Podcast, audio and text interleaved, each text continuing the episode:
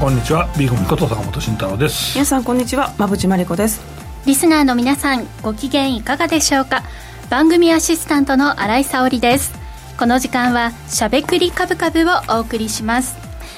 さあお盆休みを抜けてという感じなんですけれども、ちょっとこのお盆休みねあの台風ですとか、雨の影響を受けた方も多かったのかと思いますけれども今も続いてますか、ね、そうですね、うん、リスナーの皆さんは何かねお困りごとなどありませんでしたでしょうか？心配ですね、なかなかこう身動きが交通機関にこう乗っているんだけれども、身動きが取れなくなってしまってといったねニュースなんかも多く見かけてとても心配をしていたんですけれども影響ね少ないといいんですが、いかがでしょうか？人とか昨日影響あったですね、はい、ちょうどね大きな移動が、はい、続くところでしたからね。はい。ちょっとそんな心配をしながらね放送をスタートしていますけれども。さあお盆です。あの今日ですね皆さんあの YouTube をご覧の方はもう画面上でお気づきかと思うんですけれども、うん、我々のスタジオにですねありがたいことに、えー、お中元が 届きましてありがとうございます。水の水さん。はい水の水株式会社様よりあの先週ご紹介しました、水の水えー、6時1分のものがたくさん箱いっぱいに、はい、届けていただきましてありがとうございます。あの馬淵さんは、今日初めて飲まれたいやめちゃくちゃやっぱ飲みやすささらさら入ってきちゃうから確かに半分ぐらいはね一気にいっちゃいそうだったですね、うん、ですね。ね浜内さん CM に出るべきだいやいやそれさ一生もらえるぜみたいな。あそれをねもうもうリーゴさんみたいに。いやでも本当に美味しくてあの私たちね本日はこの水の水、うん、え6時1分フォーヘルスリカバリーをいただきながら放送をお送りしていきたいと思います。はいあの今日に限りですけれどもこの美味しい高級なお水、はい、おかわりがスタジオ内にございますのではいぜひあの飲み尽くして帰りたいと思います。あそれはちょっとねあのスタッフの方にもぜひ味わっていただきたいです。でも今日はねちゃんと岸田さんの席で置いといたから。そうですか。そしたらもう大丈夫かな。はいたくさんねあのこの超軟水、うん、柔らかいお水をいただきながら放送をお送りしていき,、えー、いきたいと思います。そして、えー嬉しいプレゼントが届くと言いますとえ番組からリスナーの皆さんへのプレゼントもありましたよね、うん、あそうそうそうそう、はい、なんか届きましたのね、えー、コメントをですねいただきましてなんか嬉しいね。ありがとうございます、うん。はい、ありがとうございます。坂本さんと馬淵さんそれぞれの身長本当にねあの発売時期がね、近い時期にあったということで、うん、番組から、えー、お二人のサイン本のプレゼント企画をさせていただきましたけれどもあの私の、まあ、先日ねここでもお知らせをさせていただきました個展開催したんですけれどもその会場でもリスナーの方がいらして、うん、坂本さんの本は毎回応募してるんだけどまだ当たったことが ありません。ですとか2倍に追加したんだけど、はい、ありがとうございます。ですとかあと馬淵さんの本が当選しましたと現物をお持ちになった方もはいいらっしゃいましてあなんかちゃんと届いてるんだなというのをね、はい、実感しました。あのお声かけてくださった皆さんありがとうとうございました。日記はめっちゃ真面目なんで、ちゃんちゃんと皆さんのお手元に、ね、決まった数届きますから。はい、まあ来週の個展もね、ありがとうございます。そうそうそう。お先生お二人がこんなにお忙しい中で来てくださって本当にありがとうございます。なんかね素敵な空間だしちょっとねなんか私違う世界を見させていただいて、はい、心豊かになっていや嬉しい。アートいいなって思ってます。ですよね。古典はいいっすよね、ね、あのこれあの実はさ梅本さん見た。売れたその部分がさシールがこう貼ってあってさ見事に貼ってあってささすがビジネス。これ5枚売れとるわ。これ2枚これが5枚かみたいな。もうこれ8枚売れとるみたいな。これさいくら儲かるんだかなとかいうのをねもうゲスなんでそういうのばっかね気にしちゃったんですけどまあそんなところでお二人のね、はい、先生のキャラクターの違いなんかも、はい、垣間見える放送になりましたけれども、はい、本当にあの多くの方に、まあ、もちろんあの、ね、お求めいただいたお届けできるというのも嬉しいんですけれども、私がこんな活動をしているというのをこの番組を通してであったりとかお二人の先生方がねあのツイッター X ですね、でお知らせくださったりしてそれを知ってもらえたというのが今回とても嬉しかったです。ありがとうございました。楽しみにしてます。今後も頑張りたいと思います。はい。ありがとうございました、さあということでこの番組はラジオでの放送に加えて YouTube ライブでも同時配信をしています。ラジオ日経のしゃべくりカブカブの番組サイトからご覧いただけますのでぜひアクセスしてみてください。また坂本さんや馬淵さんへのご質問やメッセージなど皆さんからの YouTube へのコメントもお待ちしています。しゃべくりカブカブ番組 YouTube チャンネルへの登録も合わせてよろしくお願いします。それでは番組を進めていきましょう。この番組は岡三証券の提供ファンディーノの制作協力でお送りします。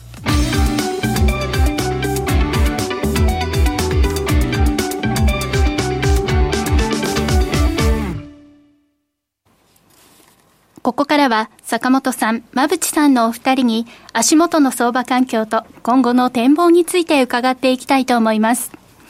今日の東京株式市場は日経平均株価は続落となりました。アメリカの追加利上げ警戒や中国の景気減速、景気減速懸念など買い手を買い手を手控える要因が多く、リスクオフの流れとなっている一方、下値では押し目買いも入り、5番中頃からは下げしぶる動きも見られました。このあたりの背景なども教えていただきたいと思います。えー、っとまあそうですね、円安が、まあ、止まりませんという中で、介入警戒感って何それみたいな感じになってまして、えー、まあ、背景はですね、まあ、米国のまあ CPI から、えー、FOMC 議事録という形になったかなと思うんですけど、えー、その辺をですね、馬渕さんに解説いただきながらですね、はい、えー、ディスカッションできたらなと思っております。はい、よろしくお願いします。じゃあ CPI のところから振り返っていきたいと思います。8月10日に発表されました、えー、消費者物価指数なんですけども、これ結果はまあ予想を下回る内容だったので、うん、まあまあ鈍化してきたのかなっていうな感じだったんですけれども、その後の、えー、15日の小売売上高ですかね、これが結構予想よりも強かったと。予想が0.4%だったものを結果が0.7%でしたので、え消費意欲強いなということが確認できて、うん、さらに、えー、FOMC の議事録で、うん。あ結構ちゃんと利上げするつもりなんだなみたいな、いや、必要みたいなニュアンスが、ね、じゃあ、あともう一個あるのかな、じゃあ、だったらかあの金利上がるし、ドルも強いなっていうところで、円安が今、加速しているということと、あとフィッチですね、格付け機関のフィッチさんが、えー、アメリカの銀行70個また格下げするかもしれないという。このあたりのこう不透明感みたいなものが出てきて、うん、アメリカ株が少し弱い状況が今、続いてます、ね、まあ、これってもう国債というか、まあ、その債券をやってる人から常識なんだけど、うん、その大元の国の、その、うん、格付けが下がれば、うん、その私企業というか、うん。うん、普通の企業もスライドするでしょうっていうの、ね、当たり前だろうっていうところなんではあるんですが、うん。はい、ちょっと70個っていうののインパクトが大きくて、うんね、驚いちゃったっていう感じではありますが、まあ、それ以上に下げるかもしれないですからね、まあ、銀行によっては。はい、まあでもね、そこまで心配する内容ではないのかなっていうところと、あとはあの住宅市場もね、はい、あの指指数が出てますけれども、指標が出てますが、うん、これも結構強いというのと、ね、ここが強いということを、うん、まあ、ここ3か月ぐらい、坂本さんと何度もこれ、ご紹介してきて、ホートンとかさ、レナーとかさ、あの、うん、業績良かったね。いや、で実際ね、私も業績中見たらめちゃめちゃ強くて、うん、びっくり、増収増益2桁、ね、そうそうそう。意外と何その金利高ってみたいな話でしたし、ね、あとあれだよ、住友人形の業績いいんだよ。そうなんですよね。そう、住友人形はね、アメリカでめちゃめちゃあ頑張ってるんで、だからそれも良かったから。この辺りがバフェットさんがね、あの投資したというところから、そうですね、住友林業さんもちょっと同意づくっていう動きなんで、まあ住宅崩れてないので、うん、アメリカの経済やっぱり強いなという状況で、うん、まあ日本もちょっとね、株価は押してますけど、まあまあ3万円ぐらいまでいったとしても、うん、そのあたりなんじゃないのかなっていうそうです、ね、感じですよね、はい。まあ、決算についてはまた後から僕の方でやりたいなと思うんですけど、まあ、基本は、うん、まあ上には動きにくいけれども、ね、下にも攻めにくいという相場であるのは変わりないんで、そのね、どどっちのその支援材料が出てくるかっていう話ですよね。うん、はい。あとはね、ジャクソンホールがまたまた控えているので、うん、そこでもしかしたら動きがあるかもしれませんけど、うん、今のところはこういうふうな経済指標から判断するしかないという感じですね。そうですね。あのの住宅関連で、まあ、今、住友林業がね、うん。はい、良いということですけれども、うん、他に日本の銘柄で、まあ、どういったところを見ておくといいかもしれないというのはありますか？あ、えーと、景気というか、米国のはいの、はい、米国の住宅関連米国の住宅は意外と進出してるのは住友林業が一番でっかくやってるかなっていうところですかね。はい、じゃあ、まあ、あとは向こうの、はい、あの株価を見ときゃいいんじゃないですか、あとさっき言ったフォートレーナーとか NBR とか、まあ、その辺だと思うんですけど、はい。うん一旦日本への影響というか、いい影響としては住友林業が大きい、そうですね、まあ、日本のクオリティでね、米国で作ってたら、そりゃ売れるだろうって思いますけどね、はい、めちゃめちゃコメントにもあるけど、住友林業、本当にいいですね、はい、おお高いですが、うん、あのお高いですが、すごく出来がいいですね。はい。では代わって日本の話題に参りましょう、はい、えー、日本は GDP が発表されて46月期の GDP6% 増と表面上はすごい強い数字が出てきました。で中身を見てみると、まあ、輸出挽回生産を含めて輸出が増えてあと外国人の観光客インバウンドも輸出にカウントされるので、この辺りが良かったということです、うん一方で輸入が減少したんですよね。なので個人消費が日本ちょっと冷えているということがここからも換算されるので、うん、まあ、実力以上に輸出が増えているという状況です。うん、この辺は挽回生産があったのかな、うん、あそうですね。あの輸出が効いてます、はい、でも国内見ると個人消費はマイナス、設備投資もトントンだったので、外需が強く内需が弱いというのが今回の GDP の結果でした。ねなんでここからやっぱインバウンドのところですかね、ここが盛り上がってくると、うん、もう一段 GDP も底堅いのかなという見通しにはこれ業績良かったよね、インバウンド絡みのところ、うん。ね、特にホテルとかめちゃくちゃ良かった、藤田観光もそうだし、うん、まあ、1か月前の CVS セブエリアもそうだし、やっぱり国内外の旅行需要は高まってますよね。うん、そうですよね、しっかり客席も埋まって、値上げもかなってっていうところだったんですかね。うそうですね。だからやっぱり空室率も多分下がってると思いますし、うん、まあ、稼働率上がってるか、まあ、だと思いますし、うん、単価の上昇は結構びっくりで、さっき、そこで、一個前の番組、江瀬さんと、最近ホテル高すぎるよね、みたいな話をしてて、そう、だからちょっと、足踏みしちゃうわみたいな。話してましたビジネスパーソンにとってはちょっときついです、ね、きついですよね。だから出張コストが上がるからね僕ら僕らだって基本出張って旅費は、うん、まあ半々かな宿泊費出るとこと、うんまあ、交通費だけのところと半々ぐらいだと思うんですけど、それは込み込みいくらみたいなギャラ提示なんですけど、意外と手取り減るなみたいなところありますよね。大きいですよね、ビジネスマンにとっては。そうそう。だし、会社によってはさ、あの9000円までですみたいな感じで決められてたりとか、8000円までですとなって、ねえよ、泊まれるとこがみたいなところも出てきたりして、意外とサラリーマンの方もね、自分で予約される方は結構困っちゃうんじゃないかなと思ってるし、うん、いろいろこういうインフレが、インフレなのか分かんないですけど、インフレ含めてね、まあ、そういうのが出てくると意外と、うん、大変みたいですね、ね、はい、なんか今のインフレのお話でいくと、名目 GDP は12%も増なんで、う。ん、明らかに日本も名目 GDP の方が実質 GDP よりも大きくなる時代に入っなんか2010年から2015年って実質の方が大きかった時期があってもデフレっていうか、うん、目目が飛び出てもう一回指数見たらびっくりしちゃって、いよいよもしかしたら日本もアメリカ型の名目 GDP が牽引する時代に入りそうですか？僕が勝手に命名してるんですけど、これ、この状況は GDP の順位ルートなんですよっていう。順位ルート面白い。本来は 名目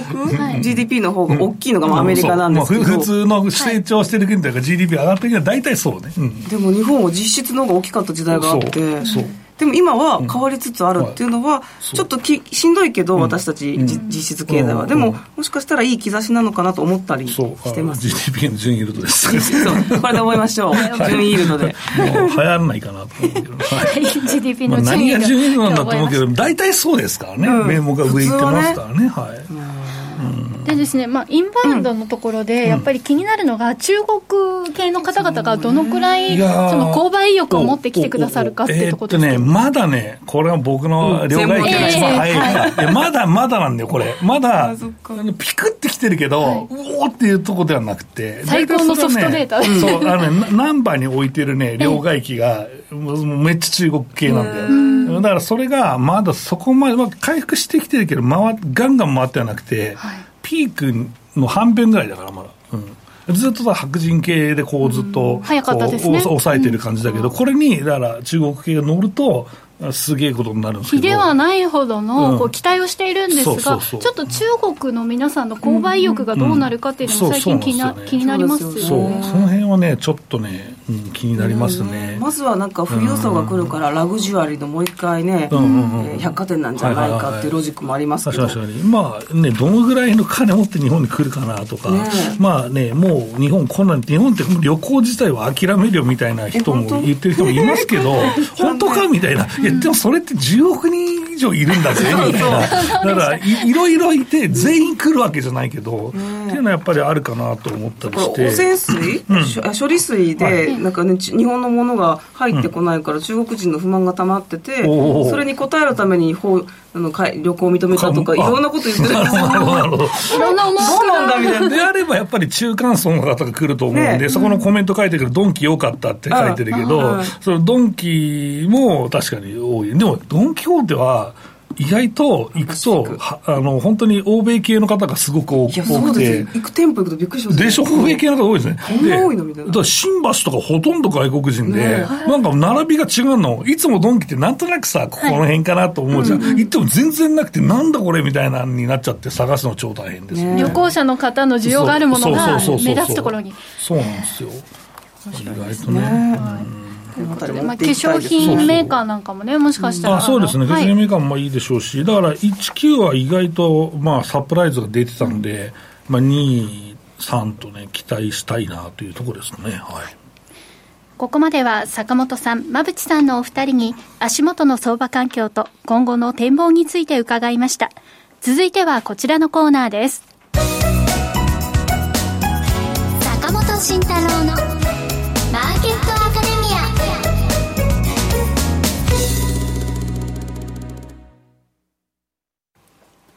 このコーナーでは投資をぐっと有利に株価指数 CFD の活用などを含めて投資のポイントについて坂本さんに教えていただきます。さああの日経が下がっていると、本来不安になるんですけれども、この番組として CFD で、まあ、ヘッジという意味でですかね、あのショートを取っているので、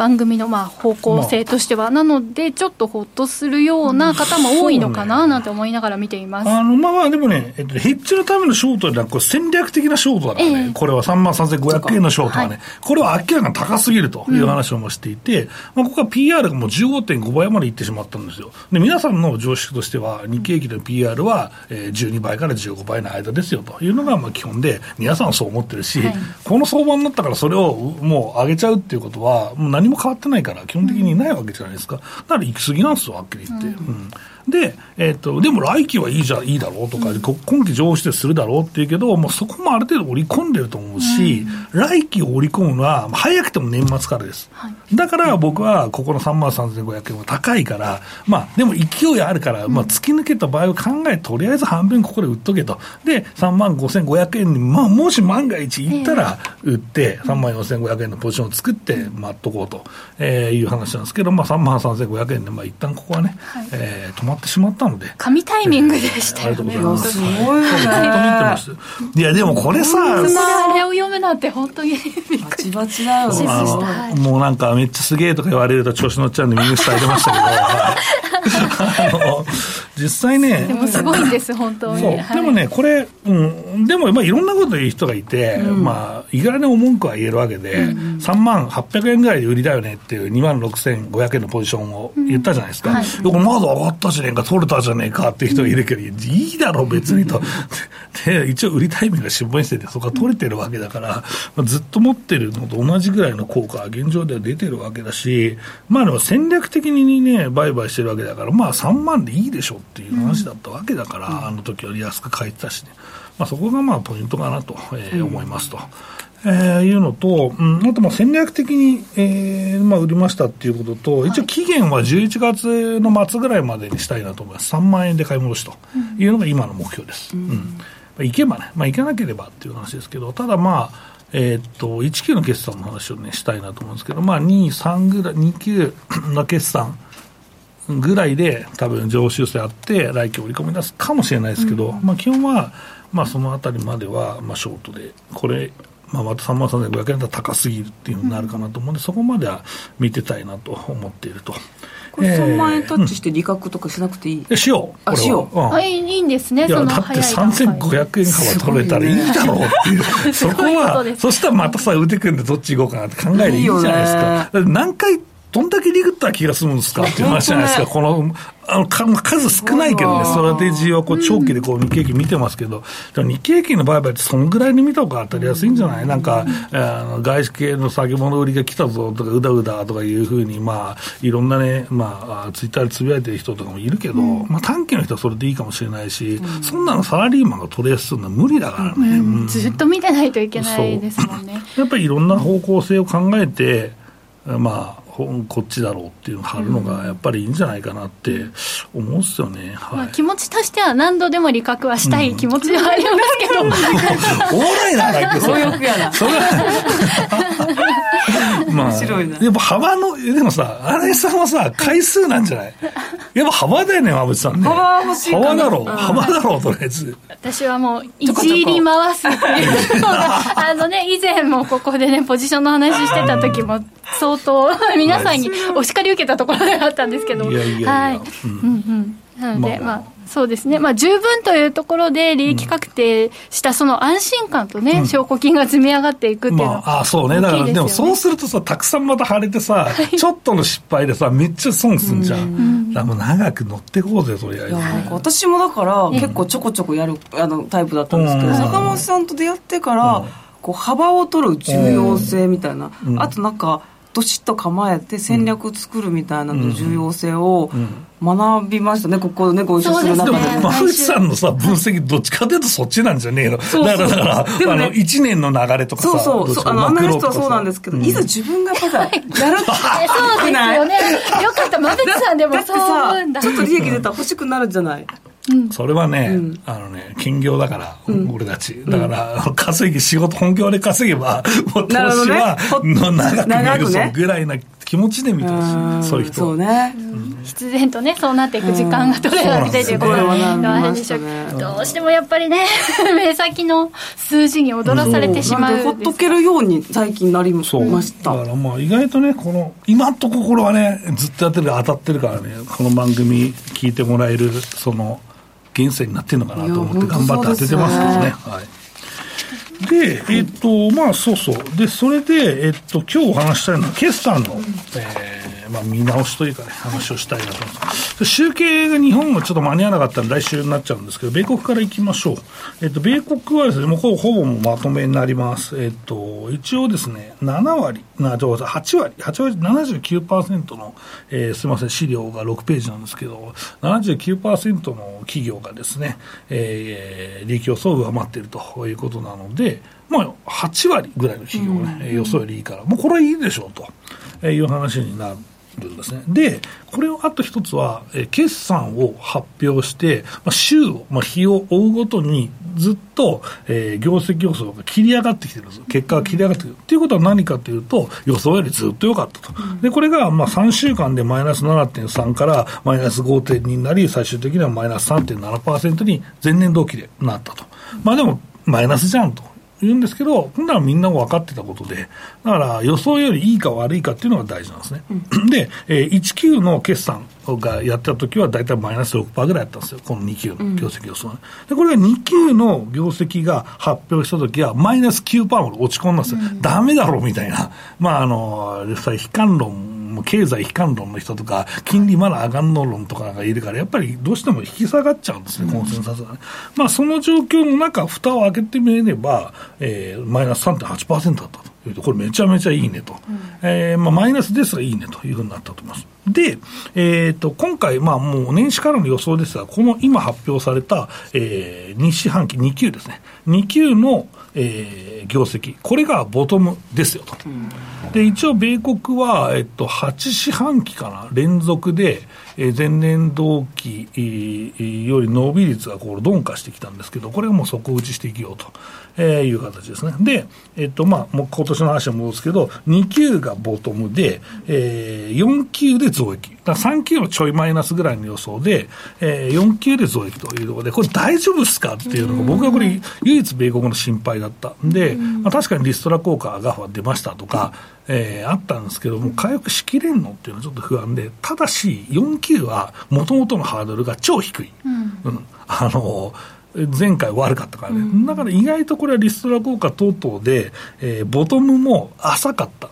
ことにより、これ6%ぐらいのボトムが、まあ、マックス9%ぐらいのボトムが3.8で一応収まってるわけなので、まあ、業績回復に転じて、期末に向けて転じてくればですね、これは意外と増益は担保できるかもしれないというところですね。で、現状の予想は、えー、マイナス0.8%、えー、今年の予想ですね。で、来期が12.2%と。来期は一応伸びるぞという予想になっているので、米国株は今のところ崩れておりませんと。いうことですね、まあ、業績から見たね、えーまあ、米国株ですけどね、うん、1月からずっとまあしばらく高かったじゃないですか、うん、あの SP とかは、ね、一応こういうものを織り,、織り込んで、今の水準、そうですね、だと思います、はい、だからもうこれはもう、基礎の時からもう、もう2級ボトム、4級増益みたいなのはあったし、でコメントも来期12.2%予想強気な気がするだからいつもそうだから、意外といつもこの番組でも言ってるけど、あの、アメリカ人は楽観的だから、大体、まあ本当に相場が悪い時とか、もう超悲観じゃない時は、大体次の年プラス10%ぐらいだねっていうのが普通で、いつもこの資料10%ぐらいになってんじゃん。で、それが来年が違うことでピューと下がってきますっていう、大体そんなもんだから、まあ前つばであるけれども、まあいいかな、うん、まあここもみんなそう思ってるよっていうことですね。ポジティブでいいですね。うん、まあこれが下がるとやっぱ株価を織り込むはずだからさ、うん、そこはもう気をつけた方がいいよね。うんそう。だからあとは選挙っていう話もね、えー、当然ありますからね、まあ、この話はどっかでまとまぶさんにしていただく秋頃ですね、はい、あるかなと、うん、はい、思いますので、はい、えー、その辺も、まあ、株価に絡んでくるかなと思います。あとですね坂本さん、うん、日経225あの配当が9月にあるじゃないですか。そうですね。今ショートのポジションということは払わなきゃいけないじゃないですか、うん、そのそこちょっと心理的に払うのかって感じ、まあ、そこはね実際のところ9月。ちょっと大きいんですよね、うん、大きいになって考えるか。だからそれ前までに、だから3万500円とか、うん、だったらもう払いたくねえから戻しちゃいっていうのもあり。それもあり、3万500円くらいまでいけば。うん。そうそう、だからずっと持って3万円、だから300円ぐらいなのかな、多分イメージ。はい、300円か200円ぐらいだから、まあそのぐらいまでにななっちゃった場合は、もう早めに戻しておくっていうのもありだよね。はい、うんそのあたりね、ちょっと、ちょっと配当払うのまあでも一応配当落ちもあるんだけどな、もちろんそうですね。はい。なので、そのあたりもね、あの、心理的にという方は、その前にこう、あの、大きく下げた場合はね。まあ皆さんレバレッジ調整してるから、もうお金入ってると思うんで、だから、いろいろ取られてもなっていうところかなと思いますけどね。一応、あの、来月に迫ってきましたので、一応触れておこうかなと思いました。ありがとうございました。以上、坂本慎太郎のマーケットアカデミアでした。クリック株365を始めるなら、岡さんオンライン。クリック株365は日経225やニューヨークダウ、ナスダック100といった世界の代表的な株価指数だけではなく、金や原油などの ETF を数千円の少額からほぼ24時間、日本の祝日でも取引できる注目の金融商品です。岡さんオンラインでは新たにクリック株365講座を開設されたお客様を対象に最大5万円のキャッシュバックを実施中です。業界屈指の格安手数料、使いやすい豊富な取引ツール、プロの投資情報を無料でご用意し、皆様をお待ちしています。初心者セミナーも随時開催中です。詳細は番組ウェブサイトのバナーから。岡さんオンラインは岡三証券株式会社の事業部門の一つです。当社が取り扱う商品等には価格変動等により元本損失、元本超過損が生じる恐れがあります。投資にあたっては契約締結前交付書面等を必ずお読みください。金融商品取引業者関東財務局長金賞第53号岡三証券株式会社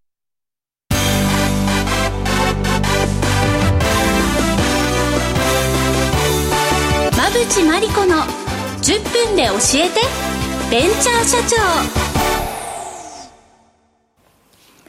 このコーナーではこれからの日本で活躍を期待される起業家、ベンチャー企業の社長に焦点を当てていきます。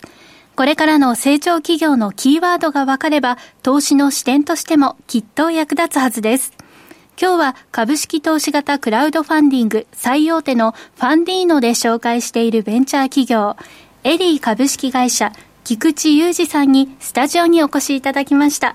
それではここからは馬淵さんよろしくお願いします、はい、よろしくお願いします、はい、えっと菊池さんはえっと広告代理店を経て IT 企業の経営管理を経て今、えー、エリーの事業に携わっていらっしゃいますが、はい、変わってますよね、ね、面白い経歴がね会社にもいらっしゃったんですねそうなんです僕鳥越水粉に一瞬だけ新卒でいたんで意外とこのプレミックスの話とかあれなんですけど、CEO の方はそうですね昭和産業にいらっしゃってで今そのシルクフードってのは蚕そうですね、ね、これを使ったフードテックベンチャーとして今非常にご活躍なんですけれども、はい、どういう商品なんでしょうか？あのー、まあ蚕の中でもですね、まあ、いろんな種類があるんですけれども、うん、あの私どもでエリ酸っていう種類の、うん、あの食べて一番美味しいって言われている蚕がありまして。蚕そのもの食べるんですか、はい、中国とか食べますよね結構。はい、はい、そうなんです。あのまあ食用の中では蚕の中では一番美味しいって言われてまして。でまあそれを使ってさまざまなその商品を作っていこうみたいなところなんですけれども、まあ、蚕の特性でいうとですね、はい。まあ、非常にその人に優しいというかですね、栄養価値が非常に高い、まあ、そもそもその糖質がゼロと。あそうなんですね。糖質ゼロでありながら62種類の健康機能性がありますと。いうことが、まあ、大正製薬さんとの共同研究の中で、それが分かってると。であと今ですね、えーとまあ、3000種類の未知のその健康機能性があるっていうことを、京都大学さんと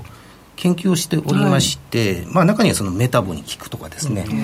まあ、そういった機能がこう分かってきていますねと。いうことになっております。で、まあ、それでありながら、まあ、蚕っていうのはですね、非常に、えー、豊富な加工特性を持ってまして、うん、まあ、我々その、蚕のさなぎを使うんですけれども、うんうん、まあ、その中身を、こう、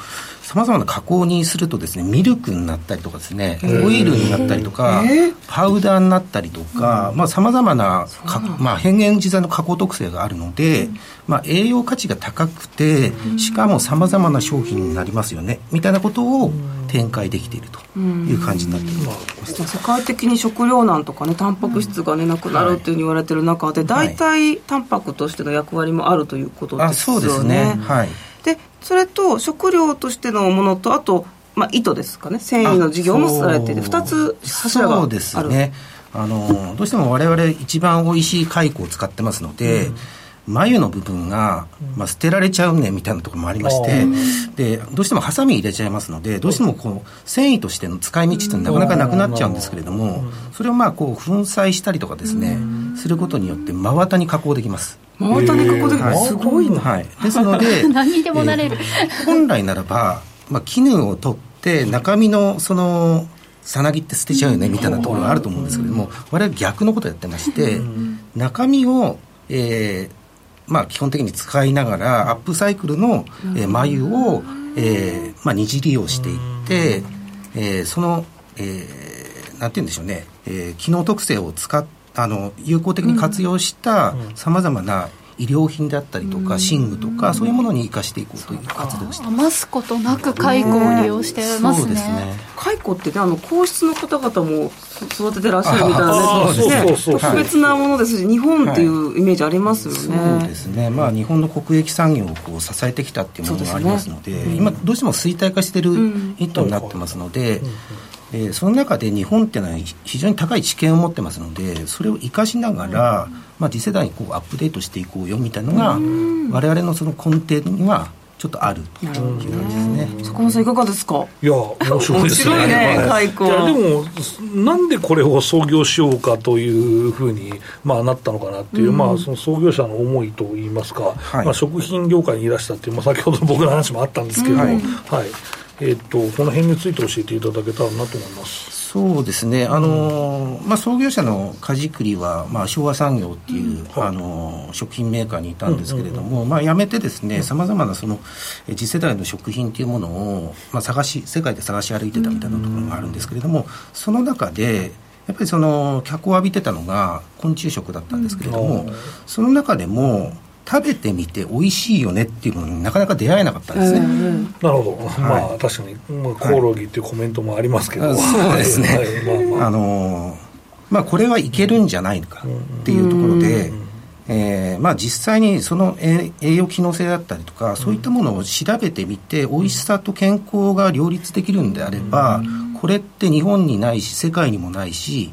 日本の知見をもっと活かせるよねっていうところもあるので、じゃあ日本で、えー産業にしようねみたいなところが創業の思いとしてあった。と。い。やーはいそうですね。あの先ほどからやっぱはい。り気になっているのが、味わいどんな味なのかっていうところなんでそうあの美味しいとねあのはい。おっしゃってますけどどう美味しいのか。丸ごと食べることもあるし加工のものもある丸ごとですね、丸ごと食べれるんですけど、あのー日本じゃあんま聞かない。見た目嫌じゃないですか。そう。コオロギちょっとね。も粉砕しますね。そうなんですよ。痛いですよね。そうですよね。これ食えよって言われたら結構厳しいと思うんですけれども、いやいやいや。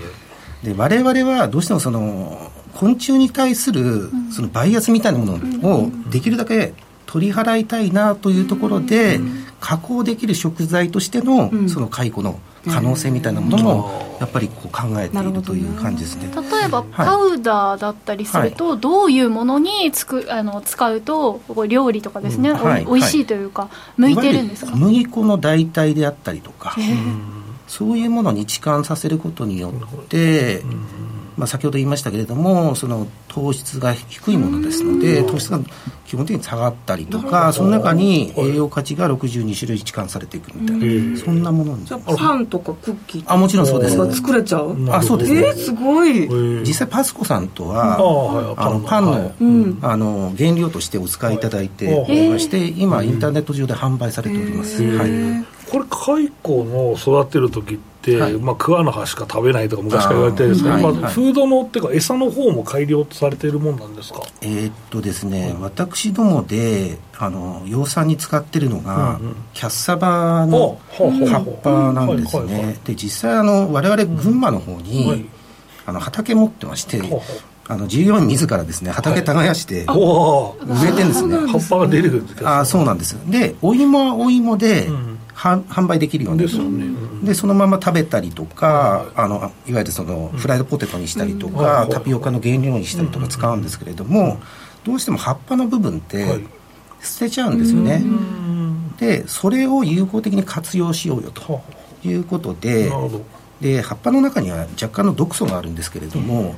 いわゆるその体内をあの通すことによって毒素がこう抜けていくと、みたいなことができますので、えーまあ、その残差を有効活用していこうということで、まあ、その先には食品も作れるし、医療品も作れるよねっていうところで、まあ、無駄のないサイクルができるよねっていうところ産業的な感じですよね。はい。じゃあ実際私たちは御社のこうネットとかで何か買えるんですか？商品。まだ買えない。今ですね、あの EC サイトあるんですけれども、あの商品が今ゼロのカウントになってまして、それなぜかというとですね前はその健康有用性っていうものが我々の中でも研究できていなかった実情もあってとりあえずまあ販売はしてたんですけれども、あの今はですね先ほど申し上げたような健康有用性がで、あの理解できてますので、より健康を、えー健康につながるような食,、食品を新たに開発してグラノーラであったりとか、あのちょっと、えーベーグルであったりとか、まあ、そういったものをですね、まあ、健康価値の高そうなもの、でそういうものを求めているターゲットに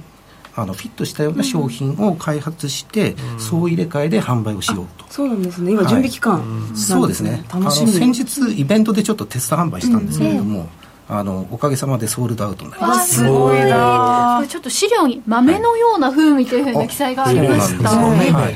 楽しみです食べやすそうだね食べやすそうですね。そうですね、あのま料理によってやっぱり変わるんですけれども、卵焼きがこう作れたりとか、もう本当にそのまんまの溶き卵みたいな形になりまして、パンにもなるし卵焼きにもなるし可能性すごいあります豆のようなね。そうですね。ちょっと食べてみたいですね。なんだやっぱ御社のこの今取り組みって本当に素晴らしいのでさまざまな受賞とかいろんなメディアの露出とか注目度がすごく今高いですけどかげさまあのいろんなね賞を受賞されてますよね今ね。はいあのおかげさまでさまざまな企業様のアクセレられたプログラムにも採択されたりとか、あと、まあ、直近でいうとですね群馬イノベーションアワード、はい、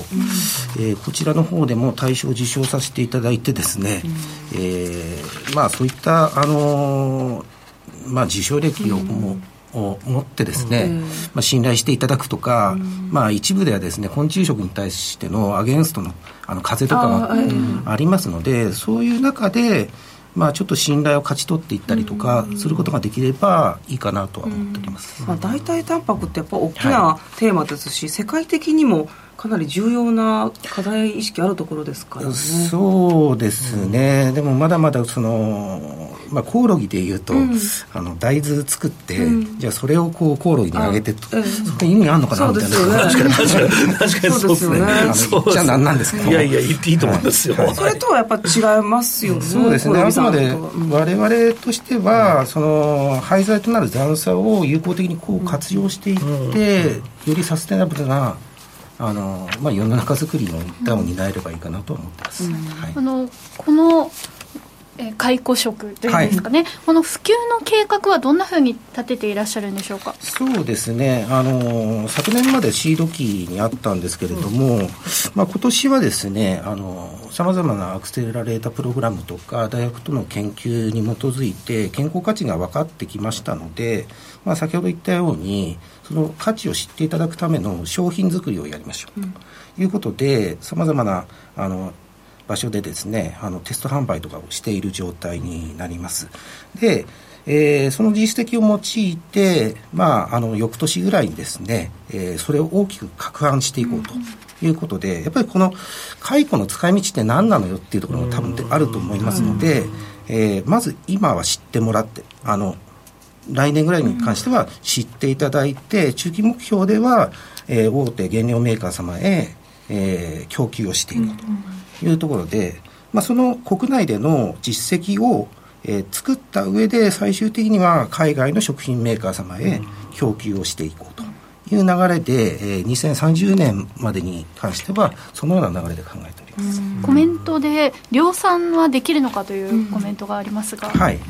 えーと、量産というと,、えーと、あ物自体のですね、はい、あもちろんそうですね。はい。結構育てるのも簡単あそうですね。あのもののあの、量産の仕方っていうのは非常に簡単でして、はい。あの同じこ昆虫食でコオロギとちょっと比較してみると、あのコオロギってそもそもその跳ねたりとか、共食いしたりとか、そうなんですよ。あの簡単だ簡単だって思いつつも、意外とそういったものがありまして、えっ、とまあ蚕ってもともと日本の中では家畜として作られた世の中にいないものなので、はいはいはい、でいわゆるその逃げ回らない動かない共食いしない。出ないんですよねそうなんです。よ動かないとか、まあ、そういった特性があるので、ほぼほぼ餌をあげてれば、順調に育ちますよ、ね、飼育しやすいんですね、はい。で、えー、コオロギと比べてもコオロギ、あえーと、45日ほどかかるんですけれども、うん、えー、それに対して30日で、あの大きくなっちゃうと。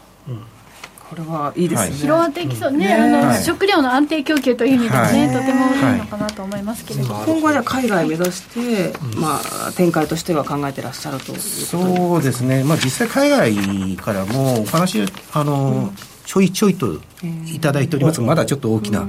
ことは言えないんですけれども、あのその下地作りは現段階で、やっていこうかなと、うん、シルクフードっていうのがすごくね、はい、世界にもね、売って出られそうなネーミングですよね、はい。はい、日本ならではだと思いますそうですね、シルクフード印象にね、ね、リスナーの皆さんの印象にも残ったかなと思います、さあということで短いお時間ではありましたが菊池さん素敵なお話をありがとうございました。ここまでは馬淵真理子の10分で教えてベンチャー社長でした。次回もお楽しみに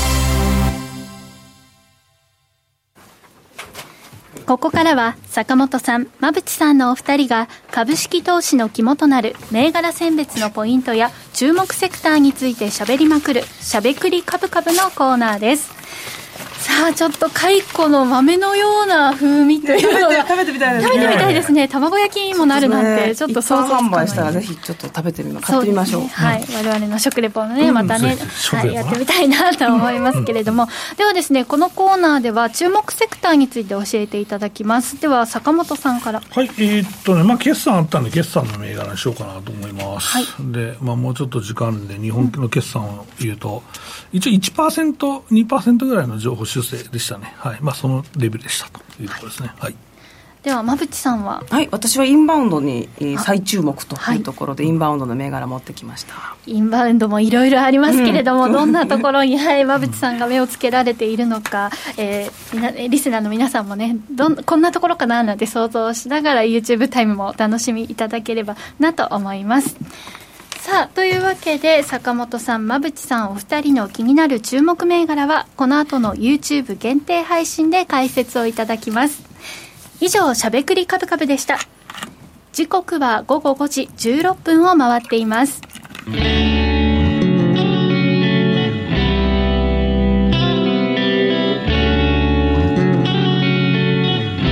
しゃべくりカブカブ。